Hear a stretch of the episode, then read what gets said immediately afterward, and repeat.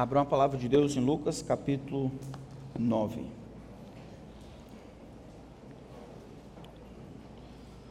Lucas capítulo 9, vamos fazer a leitura do verso 37 até o verso 43.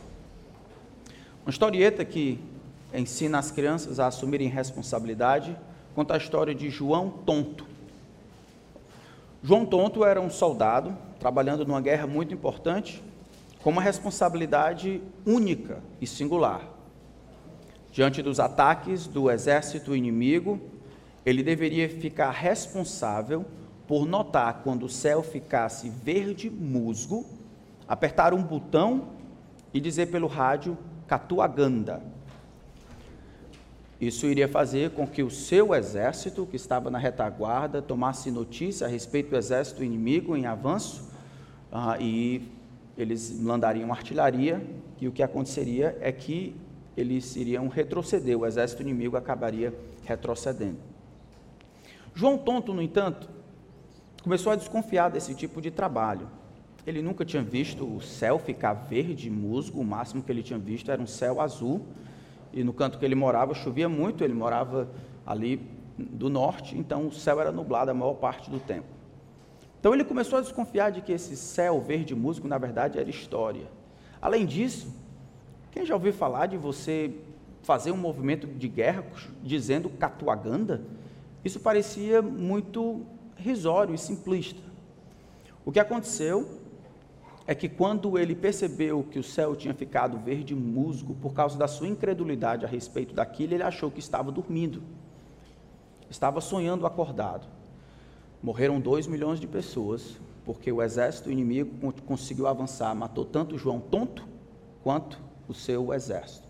Aquela responsabilidade que ele tinha única por causa da sua descrença levou à falta de confiança, à ausência de cumprimento das suas responsabilidades e acabou atrapalhando o seu exército inteiro. Enquanto nós estudamos o Evangelho de Lucas, nós temos tentado olhar o tema dos inimigos ou os inimigos do reino de Deus, ou esse exército, esse reino parasita que se interpõe e tenta trabalhar o avanço do reino de Deus. Nós vimos que o inimigo é um desses, o inimigo das nossas almas, o diabo, é um desses inimigos que tenta atrapalhar, mas existem outros. No último domingo, nós estávamos em Lucas capítulo 11, quando fariseus e escribas eram os responsáveis por bloquear a entrada das pessoas no reino de Deus pela sua hipocrisia, pela perversão, pelo distorcer da palavra de Deus, por ensinar uma religiosidade, eles tiravam a pessoa, as pessoas, do caminho que poderia conduzi-los à vida. Mas João Tonto ilustra o tipo de inimigo que acaba sendo o protagonista de uma luta intestinal. O João Tonto ele é um símbolo daqueles que dentro da comunidade acabam por um motivo ou outro não exercitando a fé a eles requerida. E as ordenanças e as palavras do Senhor quase que são como figuras de linguagem, símbolos e metáforas. E por não exercitarem as atividades requeridas por Ele, por não obedecerem ao Senhor por falta de fé, acabam minando atrapalhando todo o processo de maturidade e cura que Deus queria fazer no meio da comunidade. Em Lucas capítulo 9, nós vemos o inimigo tendo como sobrenome discípulo. Nós vemos um grupo de discípulos funcionando como sabotadores do reino. Então, Lucas capítulo 9, a partir do verso 37, diz assim a palavra do Santo Deus: no dia seguinte, quando eles desceram do monte, uma grande multidão veio ao encontro de Jesus. E eis que do meio da multidão surgiu um homem dizendo em alta voz: Mestre, peço que o Senhor olhe o meu filho, porque é o único que eu tenho. O espírito se apodera dele, e de repente o menino grita e o espírito convulsiona até espumar e dificilmente o deixa depois de ter o maltratado. Pedi aos seus discípulos que o expulsassem, mas eles não puderam. Jesus exclamou: Ó geração incrédula e perversa, até quando estarei com vocês? Até quando terei que aguentá-los? Traga o seu filho aqui. Quando o menino estava se aproximando, o demônio o atirou no chão e o convulsionou. Mas Jesus repreendeu o espírito imundo, curou o menino e entregou ao pai. E todos ficaram maravilhados com a majestade de Deus. Vamos orar. Senhor, a tua palavra está aberta diante de nós, e o que nós cantamos queremos que seja o intuito do nosso coração. Mostra-nos Cristo. Eu peço a Ti, Espírito Santo, que sejas o nosso professor, que conduza-nos sobre a linha da Tua palavra, que não nos permita fugir do que a Tua palavra tem a dizer. Que ela seja a nossa regra, a linha sobre a qual nós processamos os nossos pensamentos, nós encontramos, descobrimos a verdade, nós vemos o nosso próprio coração, nós avaliamos o mundo, nós nos vemos. Eu peço que qualquer um que esteja aqui, espírito, que ainda não conhece o Senhor Jesus Cristo, ou tem trabalhado para sabotar o reino, que o Senhor o convença, fale com ele e o transforme um soldado valioso. E que ao final desse tempo só o Senhor receba a glória que merece, não o homem. Que o Senhor não permita que nada que é humano seja lembrado, que apenas a tua palavra permaneça nos nossos corações. Pedimos essas coisas no nome de Cristo. Amém. O versículo 37, então, começa falando no dia seguinte. E aí isso faz com que a gente precise olhar o que está acontecendo aqui. O capítulo 9 do Evangelho de Lucas é um capítulo central para compreender quem é Jesus e o ministério que Jesus veio realizar. A gente está aqui passando dos dois anos do ministério de Jesus. Jesus está já treinando os seus discípulos a fazerem, fazerem as coisas que ele estava fazendo com eles, agora fazerem na sua ausência. Do versículo 1 até o versículo 6, Jesus confere aos discípulos autoridade para que eles realizem os milagres, expulsem os demônios, ressuscitem os mortos, preguem o evangelho. Jesus tinha estado com eles por dois anos, agora é o momento deles se prepararem para um período de ausência, quando os discípulos têm que fazer o trabalho por eles mesmos. Então eles fazem, vão e voltam e, e são bem-sucedidos. É nesse capítulo que vemos Jesus pela primeira vez no Evangelho de Lucas falando sobre a sua morte. Depois de Pedro explicar, confessar que Jesus, ele é o Cristo de Deus, no versículo 21, nós vemos a primeira vez, é como se Jesus esperasse que eles chegassem a essa conclusão, tá, é o momento de decisão, eu tenho estado com vocês por dois anos, uns dizem que eu sou Elias, outros dizem que eu sou os profetas, sim, mas vocês, vocês acham que eu sou quem? Pedro então levanta a mão e falando pela maioria diz, tu és o Cristo de Deus, tu és o Messias que deveria vir ao mundo, Bem-aventurado é você, o mestre responde. Não foi carne e sangue. Você não chegou a essa conclusão simplesmente pelo esforço mental. Não, foi meu Pai que está no céu que te revelou. Agora, eu preciso dizer, e ele diz no versículo 21, é necessário, 22, é necessário que o filho do homem sofra muitas coisas, seja rejeitado pelos anciãos, pelos principais sacerdotes e pelos escribas, seja morto e no terceiro dia ressuscite. É a primeira vez, depois dessa confissão, que Jesus diz: É, eu sou o Cristo de Deus, mas não vai acontecer da maneira como vocês talvez imaginassem. Eu preciso, é necessário que eu sofra muitas coisas nas mãos dos fariseus, dos anciãos, dos líderes religiosos, seja morto e ressuscite. O reino que eu vim trazer, a centralidade do rei, que é meu por direito, que é minha por direito, ainda não chegou. O momento agora é que eu vou entregar minha vida em resgate pelo mundo. É exatamente depois de dizer isso que Jesus vai explicar o que é de ser discípulo de Jesus. Olha, se alguém vem a mim, no versículo 23, e não nega, então negue a si mesmo, dia após dia, tome a sua cruz e me siga. Não é me aceite como seu Senhor e Salvador, não é aceite o Cristo. Não, não. Se você quer me seguir, você precisa tomar três atitudes. Em primeiro, precisa negar a si mesmo. Precisa tomar a cruz, então precisa me seguir.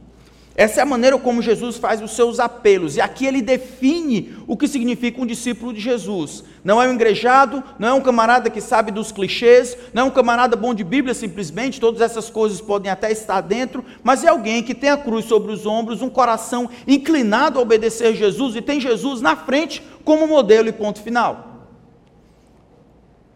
Jesus sobe então a um monte para lá, levando Pedro e João para ser transfigurado para que a glória que ele tinha antes que houvesse mundo pudesse de alguma forma ser mostrada aos seus discípulos. Jesus sobe a esse monte, lá ele é transfigurado, ele é glorificado. Moisés e Elias estão lá, uma sobrenaturalidade gigantesca acontece ali no monte, de maneira que Pedro acha que é o momento em que o reino vai surgir. Senhor, quer que façamos tendas aqui?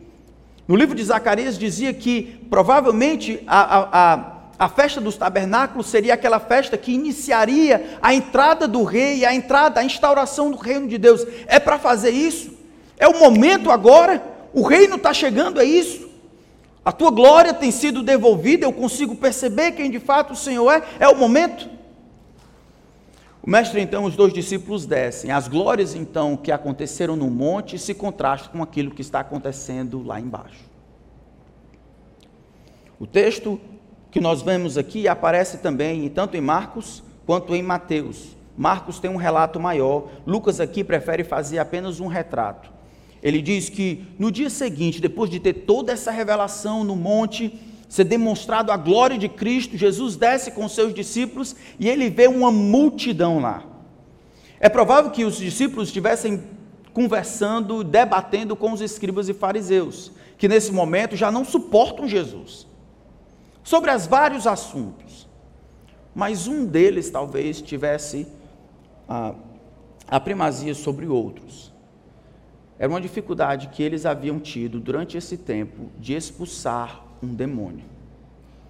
O texto revela uma certa emoção aqui. No dia seguinte, eles descem e uma grande multidão vem ao encontro de Jesus. Essa grande multidão não tem só essa função de dizer que os discípulos não tinham curado. Essa grande multidão está atrás de Jesus para receber as bênçãos de Jesus.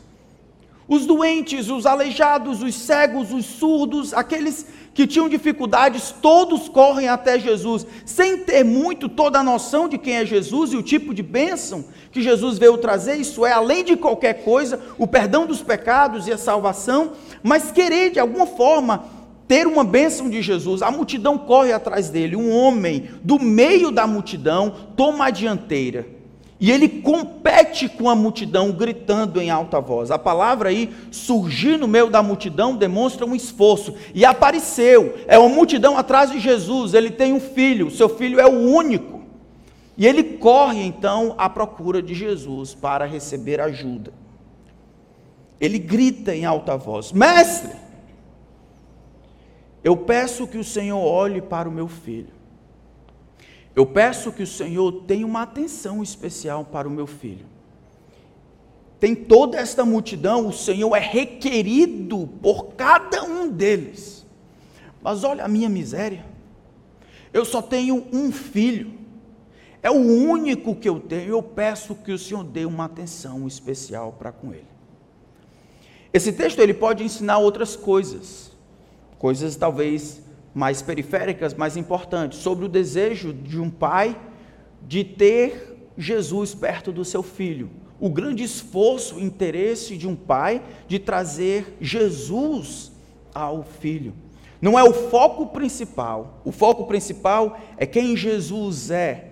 Mas nós aprendemos a compaixão de Jesus ao ouvir, dar atenção ao que este pai tem a dizer. A maneira como o pai descreve a atuação do demônio na vida do filho, revela uma verdade a respeito da atividade do inimigo das nossas almas na vida daqueles que ainda não conhecem a Cristo. A descrição, irmãos, é gráfica. A gente sabe que existe influência do inimigo em várias áreas e em várias pessoas. A influência dele, às vezes, não é notada. Lucas, por exemplo, diz que Satanás entrou em Judas e ele saiu para atrair Jesus, pululando como se fosse celeré, ce, É isso aí, ele pulando. Não falou grosso, não virou serpente, não botou a mão para trás, pegou o dinheiro, trocou.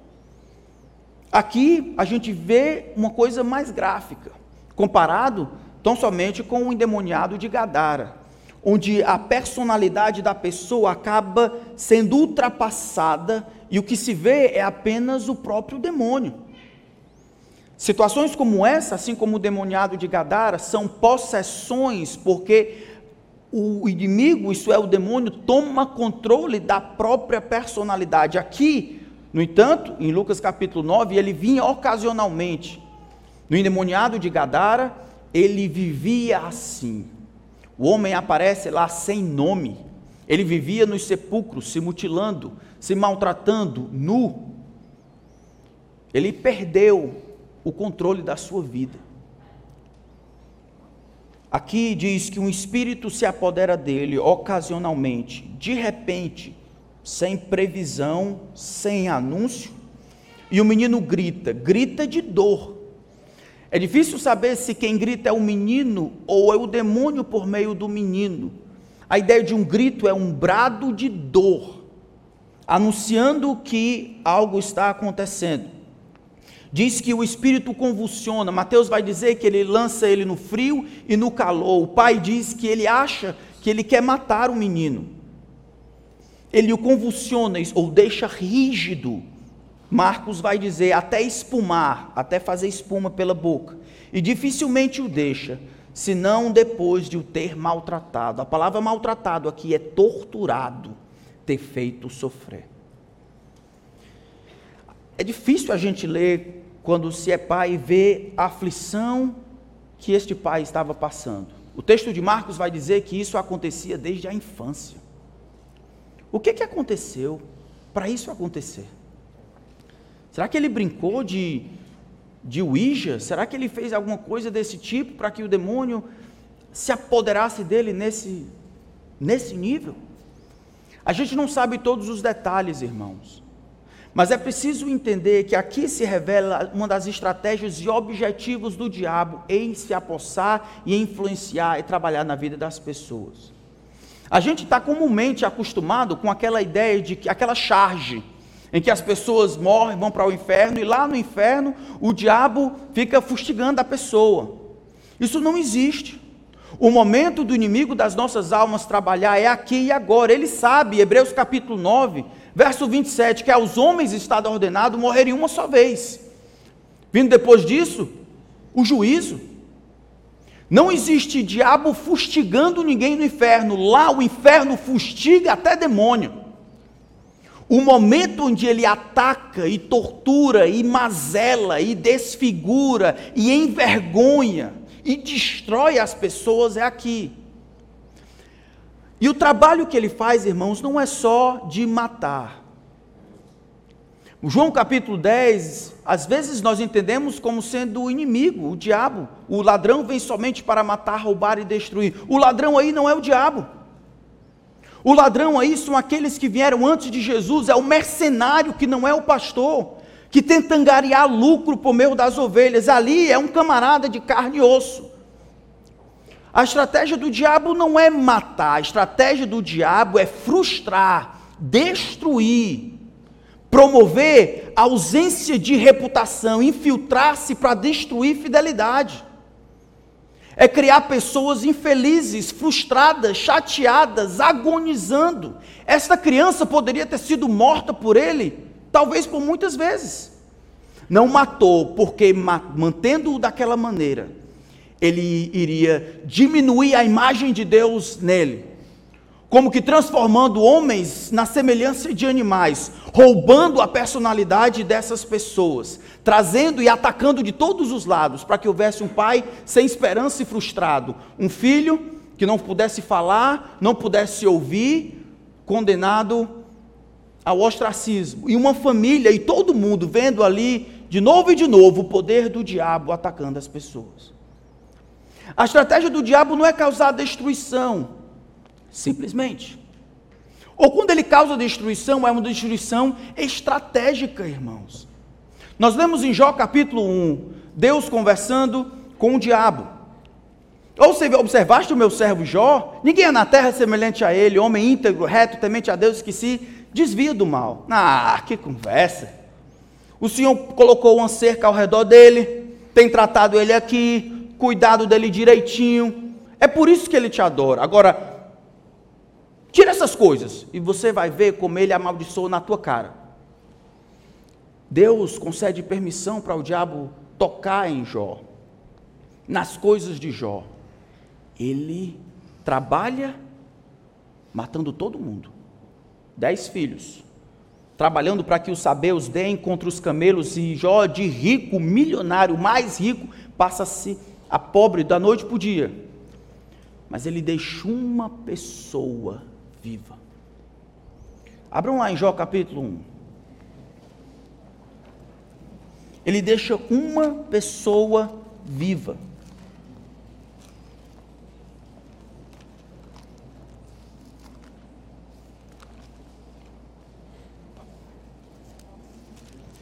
Quando a gente vê no final do que está acontecendo, do diálogo que a sobrevivente tem com Jó, a gente percebe por quê.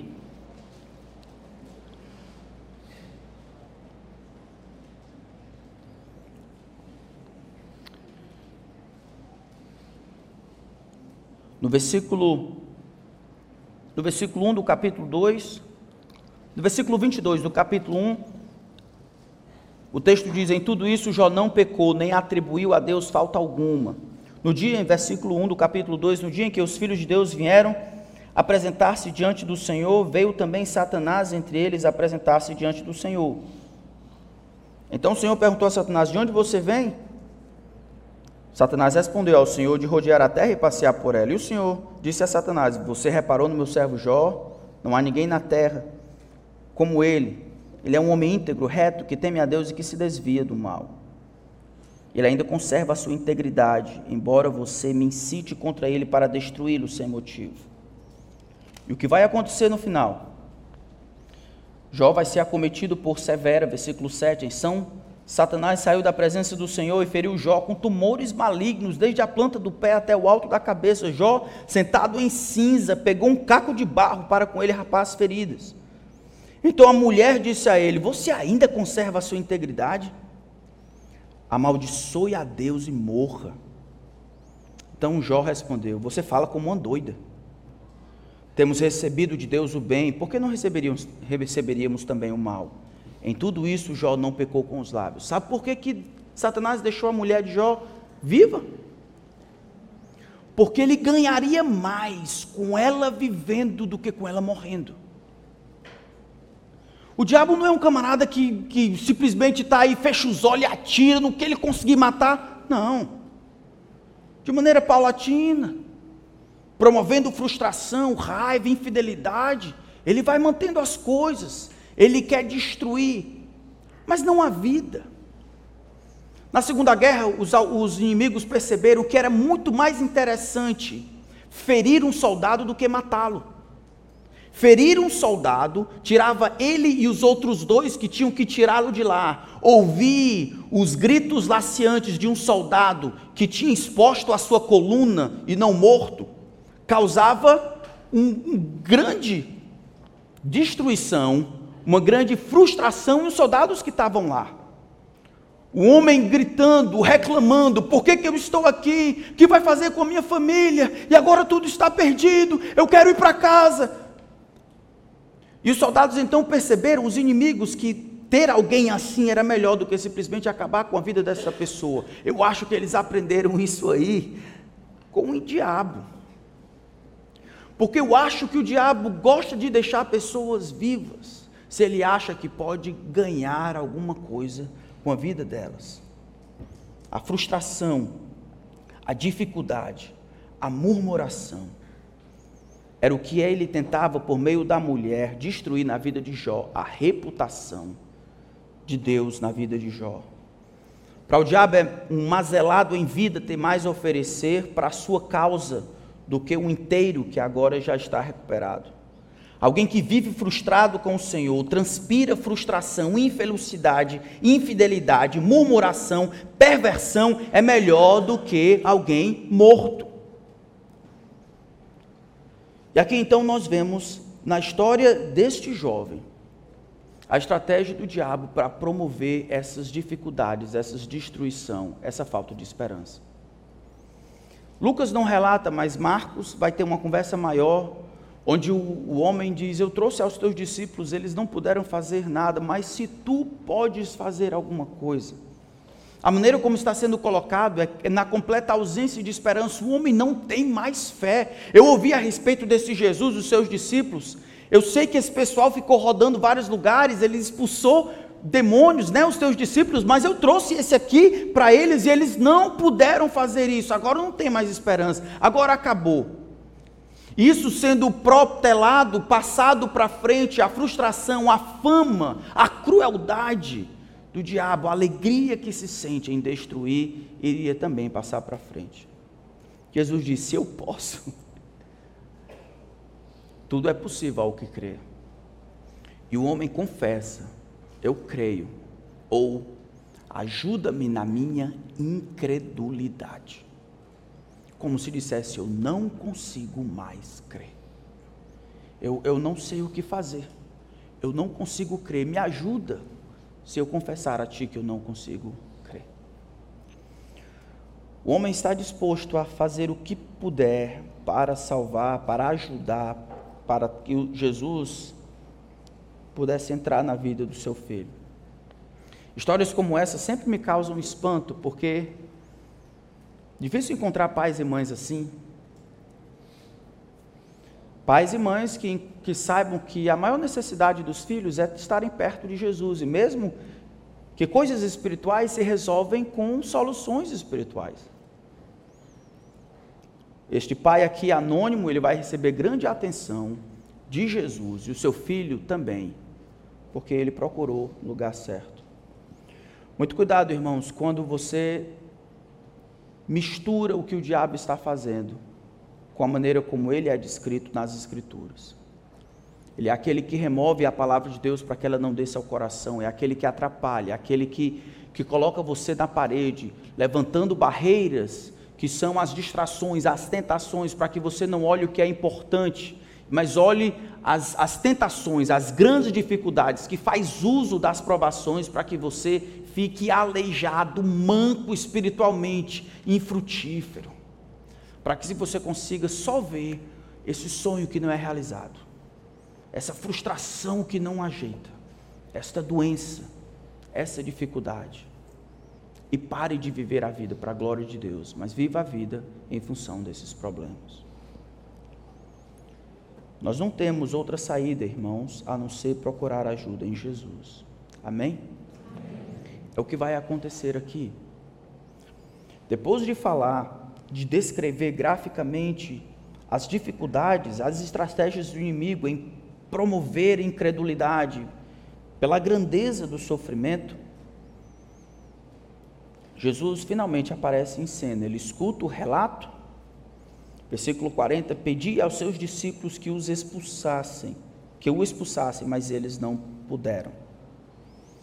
Versículo 41, Jesus exclama: Ó oh, geração incrédula e perversa, até quando estarei com vocês e terei que aguentá-los? É meio duro o que Jesus está dizendo. O que ele está dizendo para os discípulos inicialmente, mas geração parece que abrange mais do que os discípulos.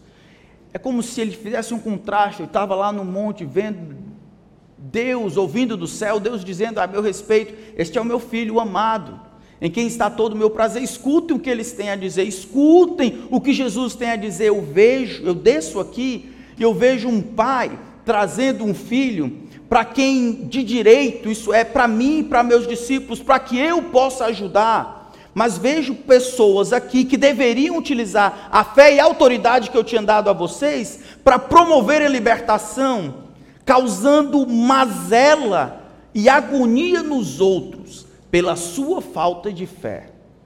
Aqui a incredulidade dos discípulos é tido não somente como falta de fé, mas como algo perverso e nocivo algo que afeta não somente a ele e seu relacionamento com Deus, mas priva os outros de terem alívio que Deus queria dar por meio dessa fé.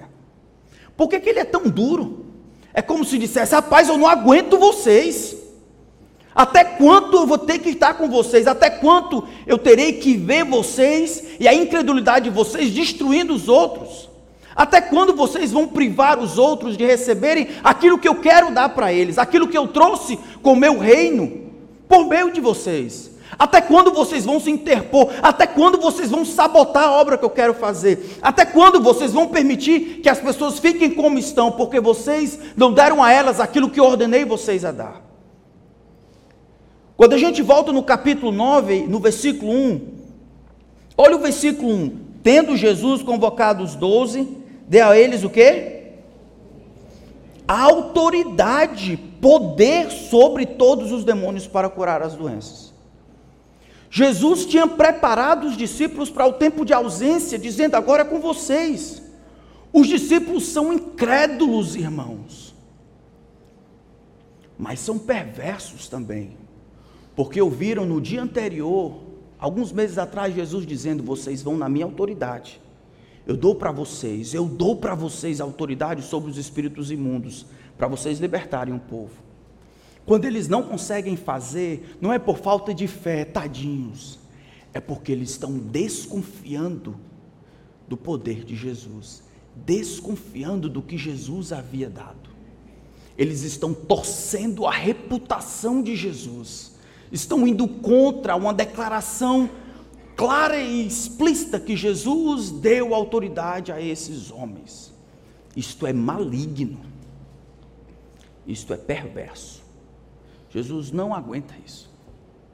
Ele entende quando as pessoas estão do lado de fora, mas esses homens aqui, mais de dois anos andando com ele, ouvindo a sua palavra, vendo ele fazer as coisas. Esses homens aqui, que há um mês atrás viram a multiplicação dos pães, esse pessoal aqui, que viu e que fez, copiando o que Jesus havia demonstrado agora, eles estão perversos, malignos. Vocês não acreditaram, não acreditaram no que eu estava dizendo. Eu não aguento isso. Ele está dizendo que todas as pessoas, não somente os discípulos, mas todas as pessoas estão na mesma situação, estão desconfiando.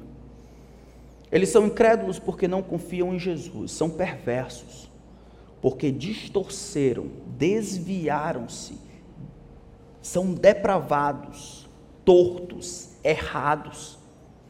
Todos esses sentidos, eles cabem nesta palavra tinham a palavra de Deus, a clara autoridade de Jesus delegada a eles para fazer uma atividade e libertar o povo. Agora eles não obedecem e, por consequência, o povo sofre. Quando não confiamos na palavra ou no poder de Cristo, isto é, quando não permitimos que a nossa fé seja guiada pela verdade das Escrituras, nós demonstramos, irmãos, mais do que a incredulidade, demonstramos também perversão. Incredulidade porque escolhemos não acreditar na palavra de Cristo. Perversão porque escolhemos acreditar em qualquer outra coisa, na força do nosso braço, nas possibilidades, no que é melhor. Isso se aplica a todas as verdades que sabemos e resolvemos não acreditar. Quando nós lemos na palavra que devemos buscar o reino de Deus em primeiro lugar.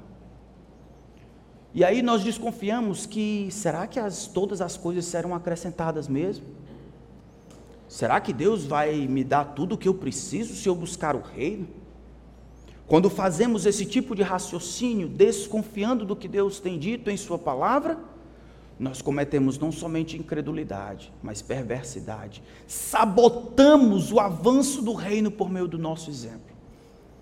Quando nós não obedecemos os nossos pais, nós lemos em Efésios capítulo 6, para que te vá bem, sejas de longa vida sobre a terra.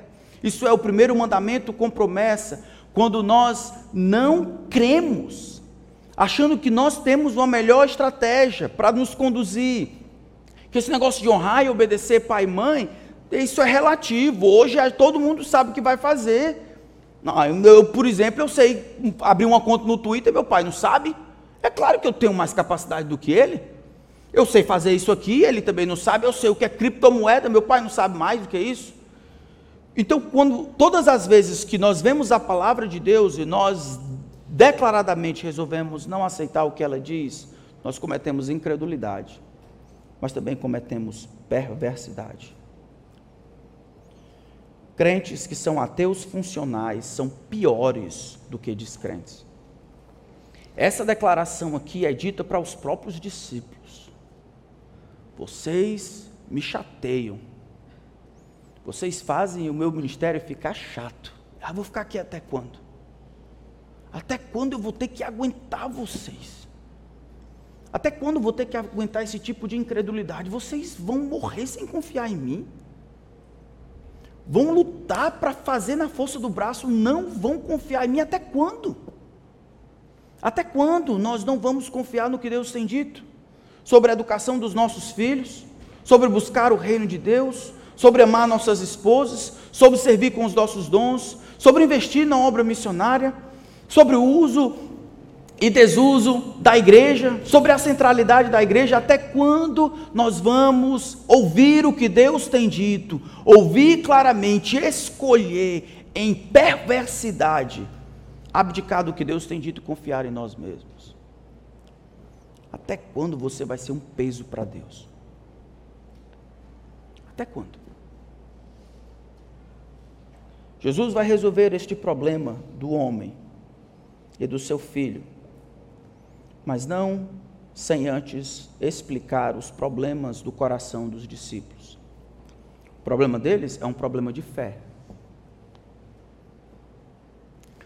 Fé não é pensamento positivo, tá bom, irmãos? A fé tem um conteúdo. Fé na fé ou vai dar certo, isso é coisa do cão. Isso não, isso não é fé. Pensamento positivo, isso, isso não cria realidade. A fé cristã é uma fé com conteúdo. Fé em Hebreus capítulo 11 é a certeza das coisas que se esperam, mas eu espero essas coisas. Quem foi que disse para eu esperar essas coisas aqui? Não foi o que eu desejei, não foi o que eu planejei, foi o que Deus me disse para esperar. Tem um conteúdo, eu espero que Deus mandou eu esperar. E eu tenho certeza que esse negócio vai chegar. Deus me mandou buscar o reino, prometendo que todas as outras coisas seriam acrescentadas. Eu espero isso. Minha fé tem um conteúdo. E assim, por cima de pau e pedra, eu busco o reino de Deus. Eu não busco as outras coisas mais do que o reino de Deus. Eu busco o reino de Deus acima de qualquer coisa. O que mais me impressiona nisso aqui, irmãos, é o pai e o filho.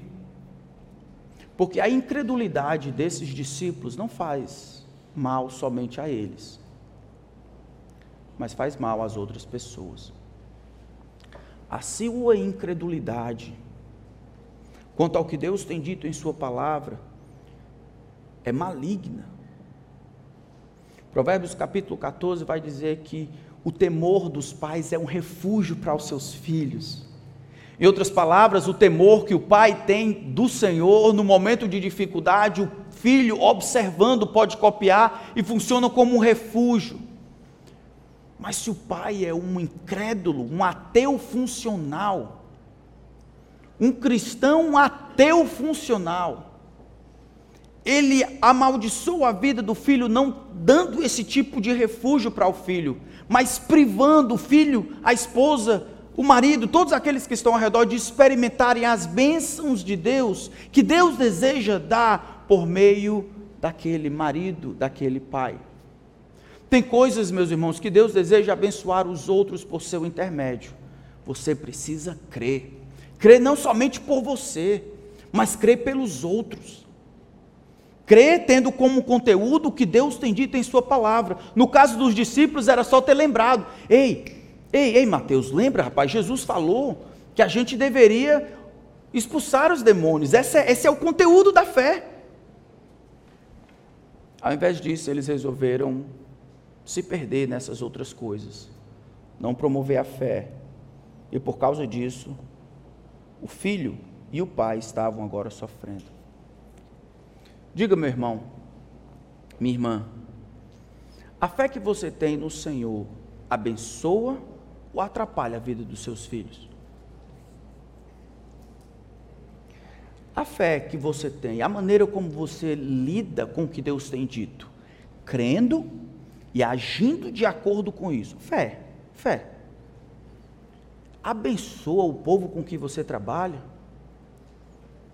Ou, ou poderia ser dito de você o que foi dito aos judeus: como se diz, o nome de Deus é amaldiçoado, é blasfemado entre os gentios por vossa causa. A fé, um homem de fé, uma mulher de fé, fé não pensamento positivo, mas relacionado à palavra de Deus, tem poder de influenciar, de abençoar, de ser de fato um canal de bênção para a vida dos outros. Mas, como aconteceu aqui, pode ser fonte de malignidade, de perversão e destruição. Não sejas incrédulo, meu irmão. Seja crente. No final da história, Jesus, então, chateado, chama: traga o filho aqui. Versículo 42: Quando o menino estava se aproximando, o demônio o atirou no chão, o convulsionou, como se fosse o último ataque.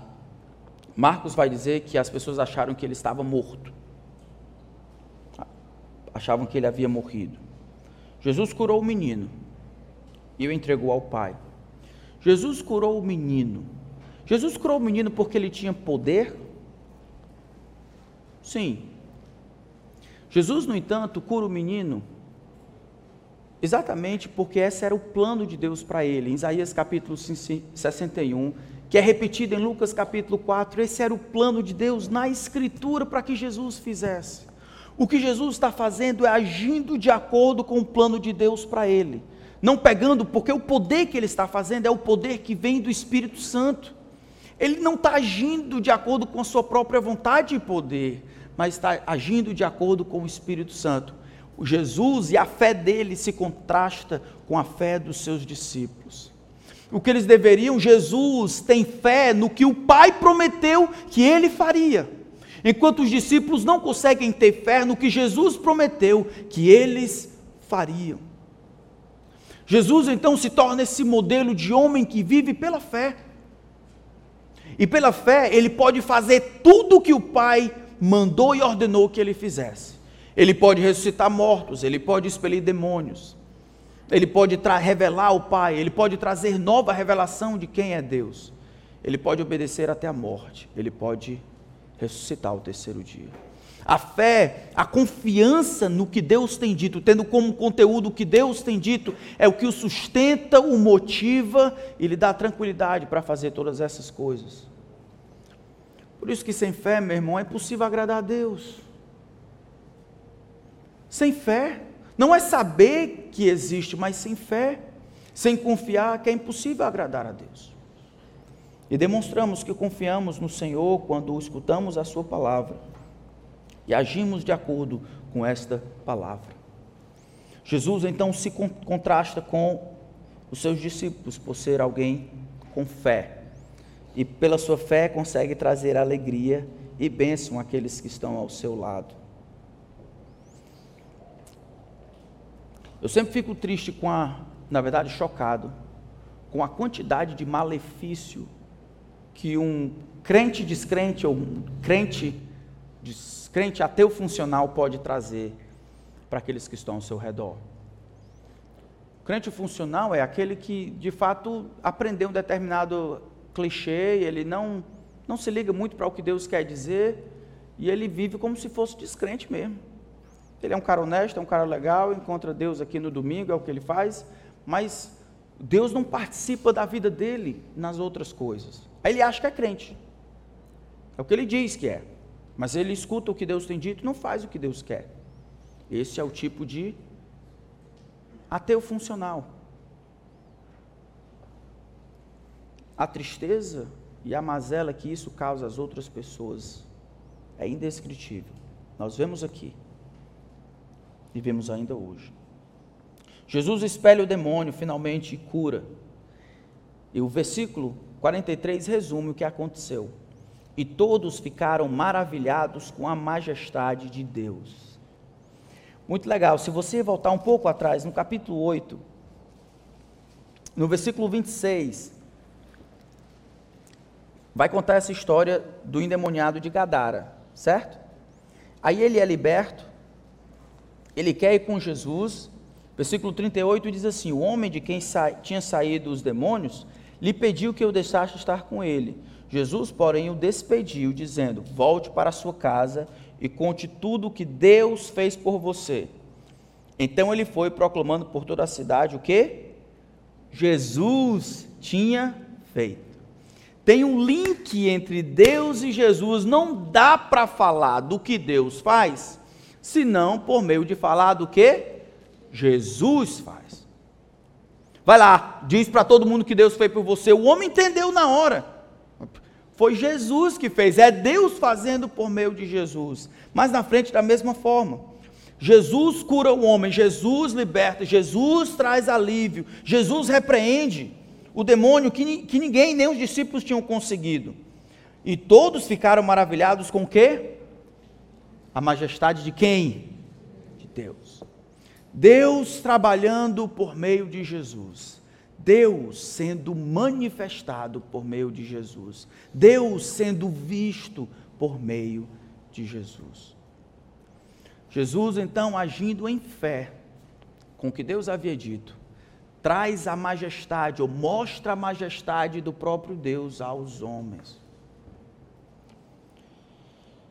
Quando nós não agimos assim, nós privamos os homens de verem exatamente isso, a majestade de Deus. No nosso caso, de verem Jesus. Por isso que Jesus ele é tão incisivo aqui. Geração incrédula geração pervertida, maligna, distorcida, seus bandos de João torto. Como vocês não podem crer no que eu disse? Eu vou ficar com vocês até quando? Essa é a única vez nos evangelhos em que Jesus quase que expressa ansiedade para se apartar, porque se em fé é impossível agradar a Deus. O que o descrente traz ao coração de Jesus é desprazer, ojeriza, chateação. Porque fé não é só um esforço mental, é a compreensão do que Deus disse e a decisão resoluta e voluntária de desacreditar, não acreditar, ou falando ou vivendo. É Deus dizendo que é assim que tem que caminhar. Não, mas eu acho que assim não tem nenhum problema. No final vai dar tudo não, Deus está dizendo que é assim, não vai dar certo. Não, isso é a sua interpretação. No final, Deus de amor não vai mandar ninguém para o inferno. Um Deus de amor, no final, vai mandar todo mundo para o céu. Deus está dizendo que o negócio é sério. Por isso que ele mandou Jesus. Não, mas no final. O que é isso? Descrença. Descrentes não são vítimas. Descrentes conforme a palavra de Deus. Essa recusa de acreditar no que Deus diz, a incredulidade e perversidade. Me diga, meu irmão, você crê?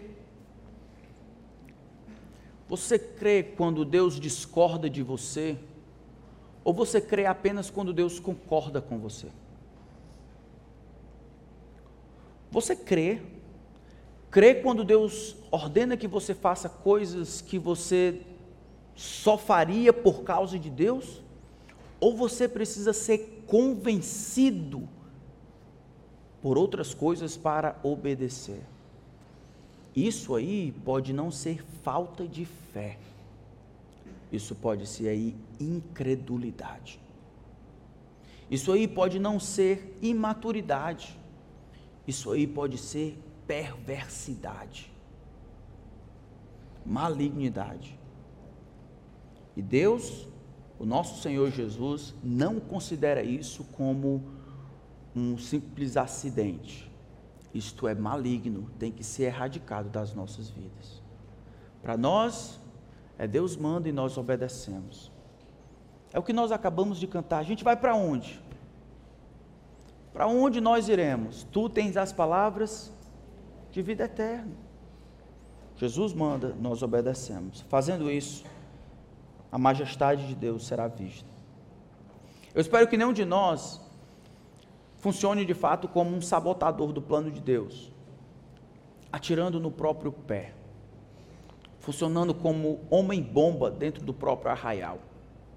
Que todos nós possamos ouvir o que a palavra de Deus diz e implorar que Deus nos dê misericórdia para obedecermos prontamente, porque essa é a vontade de Deus. Que nenhum de nós se sinta como vítima, mas ativos no processo de crer no que Deus tem dito em Sua palavra, para ficarmos livres, tanto da incredulidade quanto da perversidade. Amém? Vamos orar. Senhor, ajuda os meus irmãos e ajuda a mim eu vejo essa ponta de incredulidade espreitando a porta do nosso coração. Nós temos uma indisposição de crer, Senhor. Falamos bonito, mas temos uma indisposição para crer. Ajuda-nos, Senhor, na nossa falta de fé. Ajuda-nos a crer no que o Senhor tem dito. Ajuda-nos a crer e confessar que o Senhor de fato tem autoridade para ordenar o que devemos fazer, o que devemos crer, como devemos pensar.